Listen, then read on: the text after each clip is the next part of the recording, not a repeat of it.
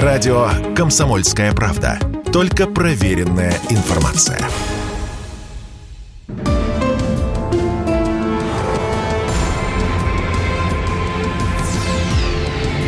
Авиаинциденты.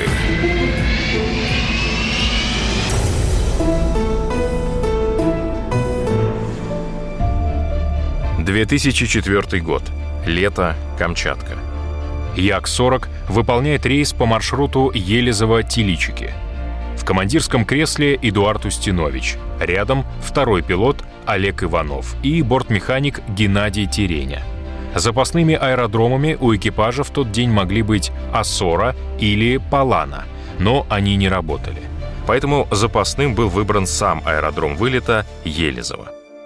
Уже в процессе полета запасным взяли еще и Усть-Камчатск. Так делать было можно. Вспоминает Эдуард Устинович, командир Як-40. Запасной аэродром – это такой элемент обеспечения безопасности полетов, который в отдельных случаях становится самым главным элементом во всей жизни летчика, командира воздушного судна. И нет ничего дороже и важнее этого элемента – и наличие запасного аэродрома в одночасье превращается в самым дорогим и близким сердцем объектов своей жизни вообще. Минимум аэродрома – это та минимальная вертикальная и горизонтальная видимость, при которой на аэродром разрешено садиться. Например, минимум аэродрома Телички 200 на 3000 метров – это значит, что посадка на него разрешена только в случае, если нижний край облаков не ниже 200 метров, а вперед видно не меньше, чем на 3 километра. По НПП-85, наставление по производству полетов 85 года, при выборе запасного аэродрома экипаж руководствуется следующим.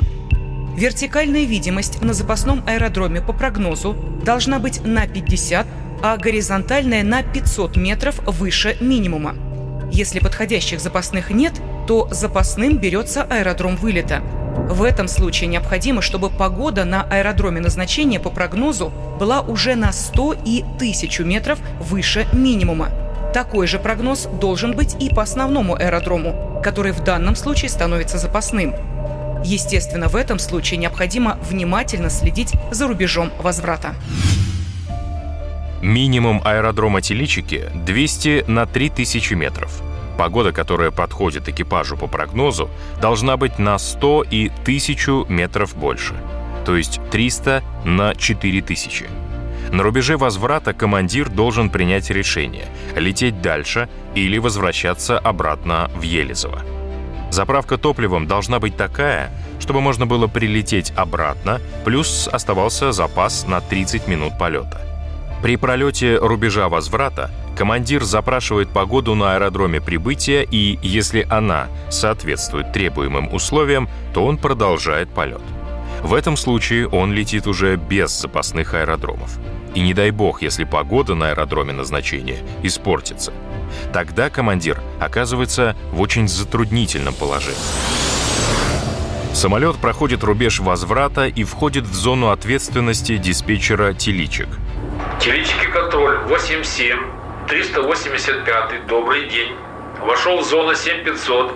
Запасной аэродром по фактической и прогнозу Усть-Камчатск. 87385, добрый день. Снижайтесь курсом на Теличике, занимайте 4500. В Теличиках фактическая погода, видимость 5000 метров, нижняя граница облачности 300 метров, ветер 200 градусов, 5 метров в секунду. 87385. Кто командир?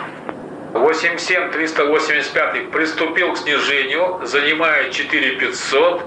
Условия принял командир Устинович. Твою мать! Громко я выругался в кабине. На Камчатке был свой особый авиационный микроклимат.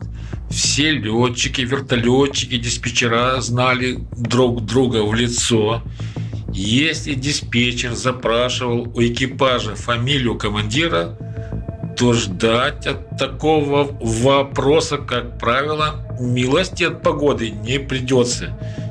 Диспетчера по какой-то своей известной им логике квалифицировали командиров и некоторым из них заворачивали их самолет сразу на запасной аэродром. Перевожу самолет в снижение с максимальной вертикальной скоростью, чтобы исключить перелеты из-за высокой поступательной скорости. Формально по документам у меня все срасталось, и можно было продолжить полет до теличек. Но камчатская погода не любит документов, и летать мне не между строчками. Вернуться в Усть-Камчатский сесть там просто так. Так, то, конечно, так. Страховаться от каждого облака и чика, конечно, можно. Но, но, но не можно. Ладно, летим, все будет нормально, и пока паниковать нет причин. 953 снижайтесь 600 к 4 зона свободна. Погода, видимость 5000 метров, нижний край облачности 300 метров, ветер 15 градусов 5 метров в секунду. По руководству летной эксплуатации предельный попутный ветер для Як-40 5 метров в секунду. Заход с обратным курсом, то есть навстречу ветру с другого конца полосы, был в этот раз невозможен из-за рельефа местности. Нижний край облачности 300 метров, на пределе. В принципе, это подходит экипажу. 953 добавьте единичку. На авиационном языке это означало перейти на другую частоту, например, со 115 МГц на 116. На этой частоте разговор экипаж-диспетчер уже не будет записан на магнитофон. 953 на вашем запасном Усть-Камчатске погода портится, но пока там летать можно, погода в пределах минимума. В Теличиках же очень сильное ухудшение и тоска зеленая. Ну вот и делай, что хочешь. Ни вперед, ни назад. Уже имея опыт для таких примерно ситуаций, знаю, дергаться назад, вперед ни к чему хорошему не приведет. Но надо улыбаться, излучать уверенность и вызывать же такое настроение у экипажа. Так как паника на лице командира или неуверенность его в своих действиях моментально передается экипажу, особенно если второй пилот молодой. И мне приходилось видеть бортмеханика, ни одного, глубоко полуобморочном состоянии, дышащего неадекватно – и при получении моих команд он уже вяло реагировал на них. Это был сильнейший стресс в болтанке, и приходилось громким матом и ударом правого локтя приводить механика в чувство. Рубеж возврата пройден. Самолет продолжает лететь к теличикам. Скорость 400 км в час. Вернуться назад нельзя. Помешает сильный встречный ветер и перед Эдуардом Устиновичем встает сложная задача посадки на аэродроме с плохой видимостью. Скорее всего, это будет посадка ниже минимума. Так делать нельзя, но деваться командиру некуда. Командир не робот, он подвержен своим эмоциям, другим воздействиям внешней среды. Часто я вжимался спиной в спинку кресла, желая спиной остановить через спинку этого же кресла самолет. Но хоть на минуту, ну чтобы он замер. С единственным желанием спокойно обдумать ситуацию и принять правильное решение. И еще страстное, рвущее душу желание оказаться на земле.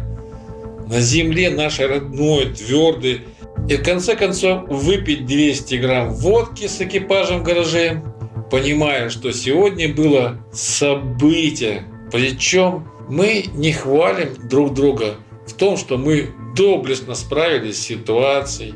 Не вешаем себе медали и орденов, не принято. Но всегда жестко критикуем заруливание на стоянке не по разметке, не за красивые мягкие посадки, а как умеем рулить. Ну ты лох, как же тебе доверили самолет? Тебя надо направить заново учиться. Из-за близости к морю и гористой местности погода на Камчатке характеризуется своей непредсказуемостью. Полеты воздушных судов осложнены сильными порывистыми ветрами, внезапно появляющимися туманами, сильной болтанкой.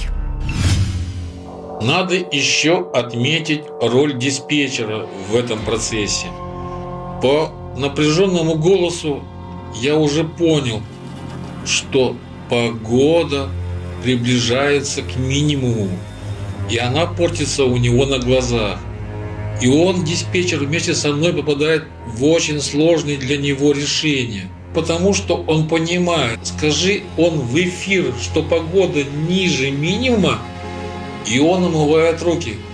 Хотя знает, что топливо у меня уже ограничено, он снял бы с себя всю ответственность. Ну, как бы официально он не может заявить такое.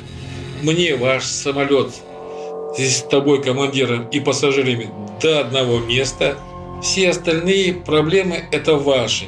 Куда вам лететь, на чем, есть у вас там топливо или нет, ваши ангелы вас донесут.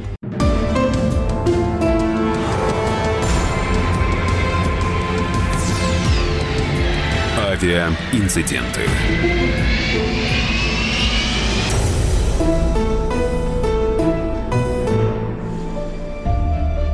2004 год.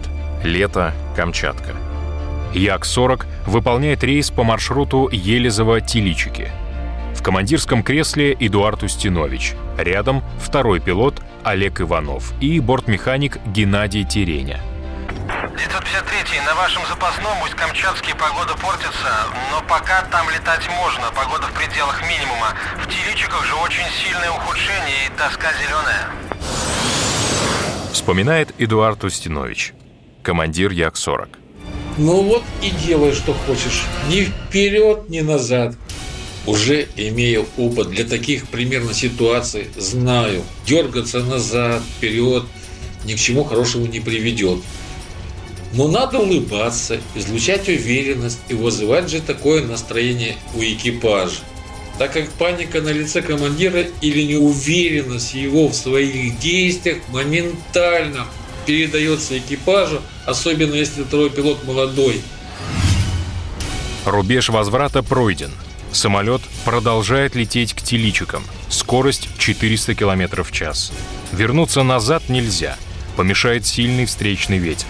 И перед Эдуардом Устиновичем встает сложная задача посадки на аэродроме с плохой видимостью. Скорее всего, это будет посадка ниже минимума. Так делать нельзя, но деваться командиру некуда. Из-за попутного ветра самолет снижается с большой скоростью. Як-40 не имеет воздушных тормозов, щитков на крыле, которые можно было бы поднять вверх и начать тормозить. И только выработка инерции может снизить скорость полета. Закрылки и шасси тоже создают сопротивление воздуху. Но это уже на конечном этапе. Контур небольшого полуострова, на котором расположен аэродром Теличики, приближается неприлично быстро, и Эдуард Устинович понимает, что не успевает снизиться.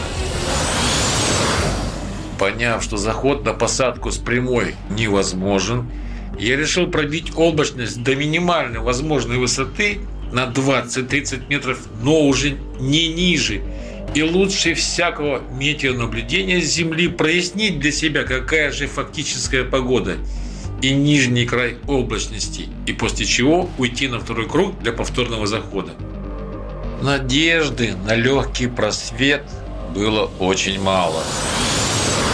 Максимально снизившись, но так и не увидев полосы, Эдуард Устинович уходит на второй круг. Командир снова строит заход на посадку. Сконцентрируясь максимально, я подсознание понимал, что для меня, как командира, наступил час X, и очень хотелось в этот раз попасть в торец полосы на нужной высоте и скорости. И второй пилот Олег Иванов испытывал, наверное, те же самые чувства. Предварительно бортмеханику Гении было указано о недопустимости на высотах ниже высоты принятия решения – искать землю глазами. Куча случаев больших проблем известно, когда всем экипажам ищут землю и в ней же оказывается, оставляя приборы без контроля. Его задача бортмеханика – скорость, режим, и он с этим справлялся отлично. Экипаж снижается. На 20 метрах мелькают огни полосы, но самолет в явно непосадочном положении, и надо снова уходить. Взлетный режим, шасси убрать, уходим на второй круг. После второго, без результативного захода и ухода на второй круг, я понял, что делать третий заход становится при таких метеоусловиях бессмысленным и на грани допустимой черты. Дальнейшее снижение с ошибкой в 5-7 метров даже представлять не хочется. Я еще раз смотрю на топливомер, и он показывает остаток на полет менее часа. Все, что я мог предположить при полете сюда, случилось и случилось в самом худшем варианте. Мама моя, мама, хочу быть на земле, любоваться прекрасным, убрать этот липкий, мерзкий мандраж внутри моего тела. Ну что, братцы, будем делать? До запасного аэродрома Усть-Камчатск мы не долетим. Так? Так, на оставшемся топливе мы будем повторять заходы в телечиках, пока не увидим эту несчастную, но очень желанную ВПП. Топливо оставим минимальное для вынужденной посадки на воду возле косы. Это решение окрылило меня, привело в состояние абсолютного спокойствия. Экипаж разворачивается и выполняет третий заход на посадку. Самолет заранее выводится на посадочную прямую. Приближается дальний привод. До полосы 4 километра. Обычно высота здесь 200 метров. Экипаж сейчас на 160. Высота 30. Эдуард Устинович видит полосу и сажает машину. Лайнер мчится по земле с бешеной скоростью. Дает знать о себе сильный попутный ветер 12 метров в секунду вместо положенных 5. Экипаж приземлился при облачности в 30 метров, а минимально допустимая 200. Мы бежим по полосе. Я почти стою в кабине, опираясь на свою спинку кресла для того, чтобы всем весом опереться на педали тормозов и громко кричу Yes! А мы несемся как реактивные на пробеге, а пофиг! Главное, мы уже на земле. Даже если мы выкатимся, а то, что мы выкатимся, уже было ясно сразу. Меня выкатывание на концевую полосу безопасности не волновало. Не тот случай. Мы выкатились на концевую полосу безопасности метров на 70-100. Концевая полоса была твердой, и уже на пробеге по ней было ясно, с самолетом ничего не произойдет. После окончания пробега и полной остановки, не зная, сколько времени мы стояли просто так, упиваясь и наслаждаясь моментом нахождения самолета на земле. Диспетчеру доложили посадку. 953 заруливайте по указанию встречающего и не вызывайте меня. Я к вам сейчас подойду. На перроне к самолету вышел диспетчер. Я его поблагодарил за управление. В общем, обменялись мы дифирамбами. Я попросил диспетчера выслать машину на место моего выкатывания и придавить, прикатать, заездить следы самолета после выкатывания. И он обещал, что сам заездит, затопчет и вылежит то место, куда мы выкатились. Мы совместно приняли решение, что посадка была выполнена как обычный рейс без особенностей по нашим документам. Запись на магнитном регистраторе полетов за время нашего полета обратно сотрется, так как она записывается всего на полтора часа. Нам заменили пассажиров до Петропавловска-Камчатского, и мы снова вылетели домой. Ведь взлетать при плохой погоде – это вам не садится.